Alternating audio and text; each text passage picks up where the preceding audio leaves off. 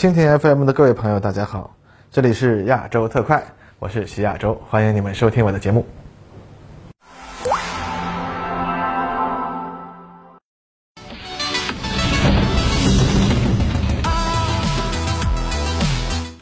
各位朋友，大家好，欢迎收看本期的亚洲特快。那今天咱们节目呀，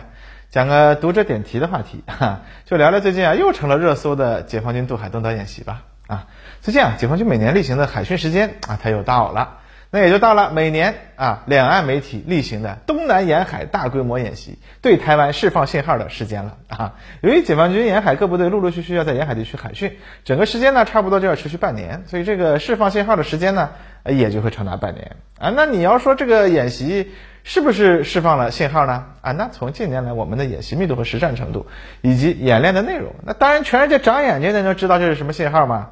啊，甚至呢，啊，其实呢，超过一九九六年台海演习的高规格演习，咱们近年来那也不是没有搞过啊。但是啊，由于这种过于泛滥的释放信号的媒体报道呢，反而冲淡了这些真正高规格演习的震撼感觉。至于说那这类报道究竟起到了什么样的作用呢？这可能已经成了一个值得专门讨论，甚至啊发论文的话题了啊。这里啊咱们就不多说了。那么顺便呢，台湾、印度那都是流量密码嘛，所以各个媒体啊，尤其是一些添油加醋的自媒体，就特别喜欢拿新闻里的解放军演习画面进行各种各样的离谱解读啊，把很多大家都早已经知道存在的武器装备说成什么独门秘技，哎，那就很好笑了。所以啊。你随便打开一个搜索引擎，开始搜索东南沿海登陆演习啊，就能看到从上世纪九十年代到现在，历年来这个标题都是一个味儿的啊，关于东南沿海演习的报道，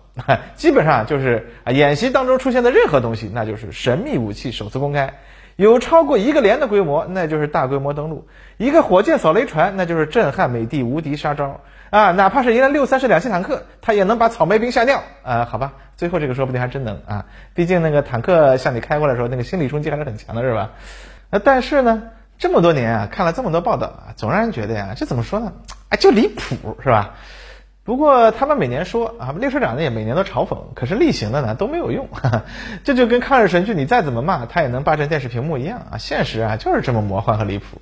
所以呢，虽然知道说了也没有用啊，但是呢。作为自认为还算有责任心的媒体工作者，至少啊，咱们还是要在自己的节目里给大家传播一点正经的知识和信息，希望大家知道这些夸张的新闻到底是怎么回事啊。那话虽如此呢，既然有读者点题了，那看来这次央视的报道里，那肯定还是有点东西的。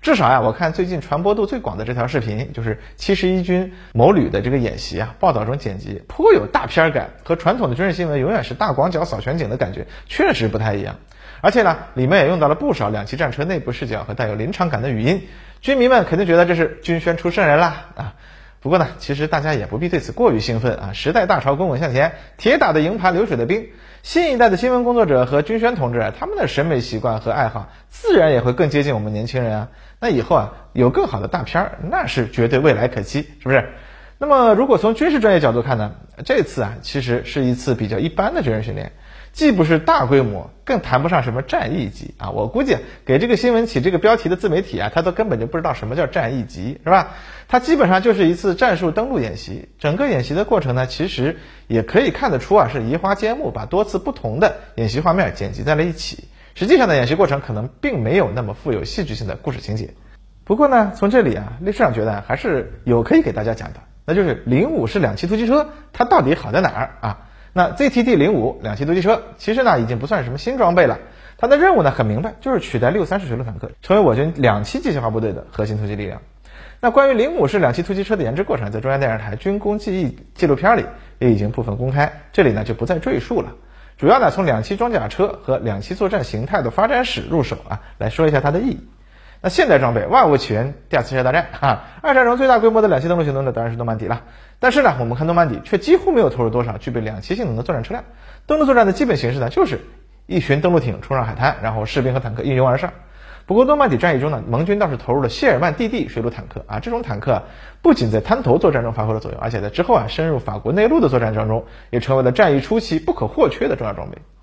而相比之下呢，在太平洋战场上，美军的两栖登陆行动几次吃亏以后，就发现，在这些岛屿上进行登陆的时候，经常出现的一个难题啊，它就是浅滩。那么这些滩头的水大概只有齐腰深，登陆艇过不去，士兵们呢只能跳下船涉水往上冲。但在齐腰深的水里啊，人很难活动自如，也无法卧倒找掩护，那就成了活靶子。而且呢，身背沉重装备的士兵一旦跌倒，那就可能爬不起来，而在这浅水里淹死了。于是呢，针对这种环境，美国啊就投入了两栖装甲车，在水上的时候呢，用履带划水，到了浅滩，它可以自己开上去，一直开到岸上，再让士兵下车作战。啊，虽然这样呢，实战中两栖装甲车还是遇到了一些诸如礁石卡住了车底，让它进退不得之类的情况，但至少呢，也比登陆艇强太多了吧。而且呢，这类情况也可以通过战术来解决，这就是组织乘坐小艇的特种部队，在大部队登陆之前，先摸清岸边的情况，甚至炸掉可能造成危险的礁石，扫掉敌方可能部署在水下的地雷，再加上诸如导爆索之类的工兵装备，那就可以大大减少两栖装甲车上路的危险。我们可以看到，这次在我们的登陆演习视频当中，也有乘坐冲锋舟的特种部队在夜色中行动，工兵使用导爆索和各种爆炸装置清除滩头障碍物的画面，这是登陆部队的必修课了。啊，那么到了冷战时期，美军在两栖登陆的活儿啊，就主要交给了海军陆战队，哎，而他们呢，正是和日本人打的你死我活的主力嘛，那战后的发展思路自然就放这方面去了。那二战后，美军的 LVTP 系列两栖装甲车和后来的 AAV 七两栖装甲车，本质上呢，都是延续二战中海军陆战队的设计思路。简单来说啊，这就是能上岸的登陆艇啊，并不需要他们深入内陆作战，只要能够把部队送上滩头，然后呢，在这个过程中可以用自己车上携带的机枪啊之类的武器压制一下敌人的火力即可。那么进入冷战后期呢，不仅诺曼底式的大规模登陆作战需求对美国越来越小，甚至连硫磺岛那样的对坚固设防小岛的攻坚作战都已经不太可能了。那美军的登陆作战呢，越来越偏向于在世界各地对付一些相对弱小的敌人，使用直升机进行两栖垂直登陆就已经可以满足大部分情况下的需求了。而如果需要投送重武器支援作战，那么这个时期出现了 LCAC 重型气垫登陆艇啊，如果投送规模不大，那在猛烈的海上和火力空中掩护下，直接用气垫船把主战坦克送上滩头都行。而这就没有必要专门发展两栖坦克和两栖装甲输送车了嘛？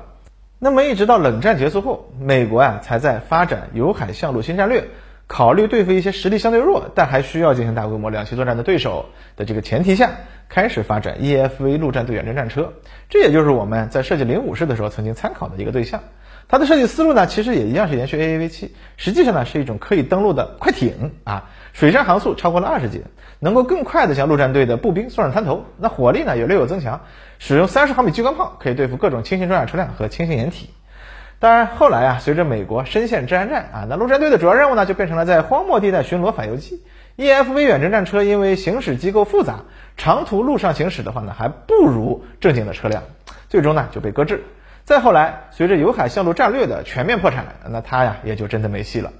连带着整个陆战队在美军中的新战略当中都变得非常的尴尬，没有人再相信美国呀还能对他们的主要对手进行登陆作战这种事情了啊，那这呀他们才最后从意大利选购了一款轮式装甲输送车，取消了装甲，增加福利啊，能用来登陆啊就完事儿了啊。至于重型装备登陆嘛，美军呢曾经想要开发一款廉价但能运送更重型装备的新概念两栖装备，称为岸舰连接器。它也随着呢有海向陆的彻底破产被放弃了。最后呢，岸舰连接器项目的结果就变成了 LCAC 气垫船的后续发展型，它还是一个气垫船啊。那美国的死对头苏联在冷战中啊，他们也没有大规模两栖登陆的需要，他们的两栖车耐呢，诸如说 PT 七六水陆坦克，它主要考虑的其实是渡河。毕竟冷战主战场西欧的河流纵横，而且呢有莱茵河等几条大河，也是苏军啊如果要快速攻入西欧必须考虑渡过的。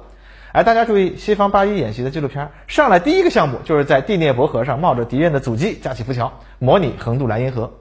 其实呢，苏联早在二战前就对这个问题有很多的考虑。理想条件下，渡河行动的第一步就是用一支相对小规模的部队渡河。这其实呢和两栖登陆作战有点像。所以呢，如果要是有两栖坦克呢，当然是最好了。二战期间出现的坦克利用通气管渡河的这个技术，看起来呢是很威风，但是其实呢无法在敌方存在抵抗的情况进行强渡。那如果要在敌前渡河，那么能够幅度的两栖坦克自然是最理想的啦。因此，苏联早在二战前就开发了特二七等两栖坦克。不过，整个二战中啊，苏联工业十分吃紧，前期啊拼命生产特六零坦克松树，后期呢拼命生产特三四啊，也没空管两栖坦克了。那么二战后啊，这东西就提上日程了。那么根据苏联的需求，两栖坦克主要是给执行威力侦察任务的部队使用的。那所谓的威力侦察，就和美国的这个装甲骑兵部队任务实现差不多。实际上呢，是用轻型装甲部队与敌人进行前锋交战，打得过冲过去，打不过那就摸清敌人的情况，为主力部队投入交战提供敌人的部署信息。那么顺便的呢，这种部队不仅要跑得快，也要能够啊自行渡过河流，能在敌人意想不到的地方钻进钻出。所以呢。实际上，这是一支需要相当作战能力的机械化部队。苏联对于两栖坦克的要求就是必须兼顾作为陆上轻型装甲侦察战斗车辆和渡河作战两种任务。所以，实际上苏联的两栖车辆和美国相反，它是一种能渡河的坦克。而我国呢，我国要解决台湾问题，所以从建军一开始就有一个非常重要的命题，进行一场不亚于诺曼底登陆战役的大规模渡海登陆作战。区别仅仅在于啊，我们不需要后续运送百万大军。过海去和敌人进行后续的陆上决战，但由于台湾岛上的防御体系那也是经营多年，而且其岛上的兵力呢也相当的不少，所以仅以诺曼底战役本身的规模进行比较的话呢，从双方投入的兵力来看，那还真就差不多。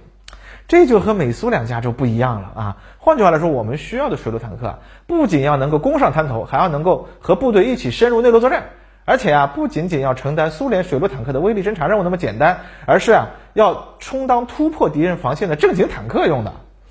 那换句话来说，至少你也不能比当年美国人的谢尔曼 DD 弱。嗯，早期我们的基础摆在那儿啊，只能从模仿苏联的 PT76 起步。不过毕竟啊，咱们还是把解放台湾放在第一位的，所以我们的六三式水陆坦克就成了 PT76 坦克的魔改增强版，装上了一门六二式轻型坦克一个档次的八十五毫米炮，已经是当时世界上最强的水陆坦克了。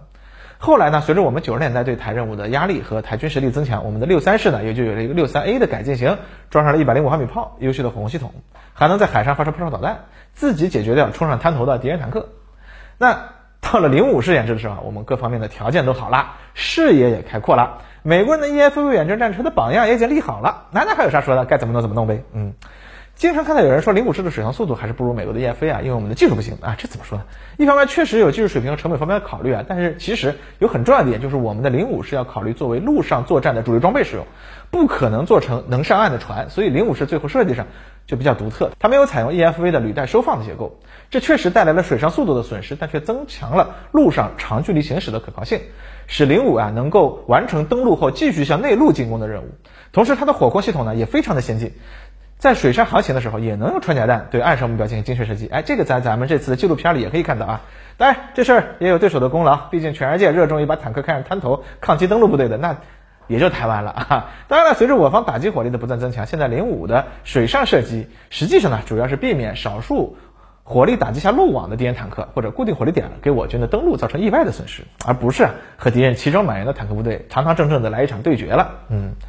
那么不过呢，虽然零五式没有 EFA 开的那么快，但是呢，也已经是现役所有两栖车辆里最快的了。它的水上航速呢，主要还是依靠先进的动力系统。它在水上航行的时候，可以利用水冷降温，从而获得非常强大的输出功率。上岸后呢，则需要转化为较低的功率啊，以免过热。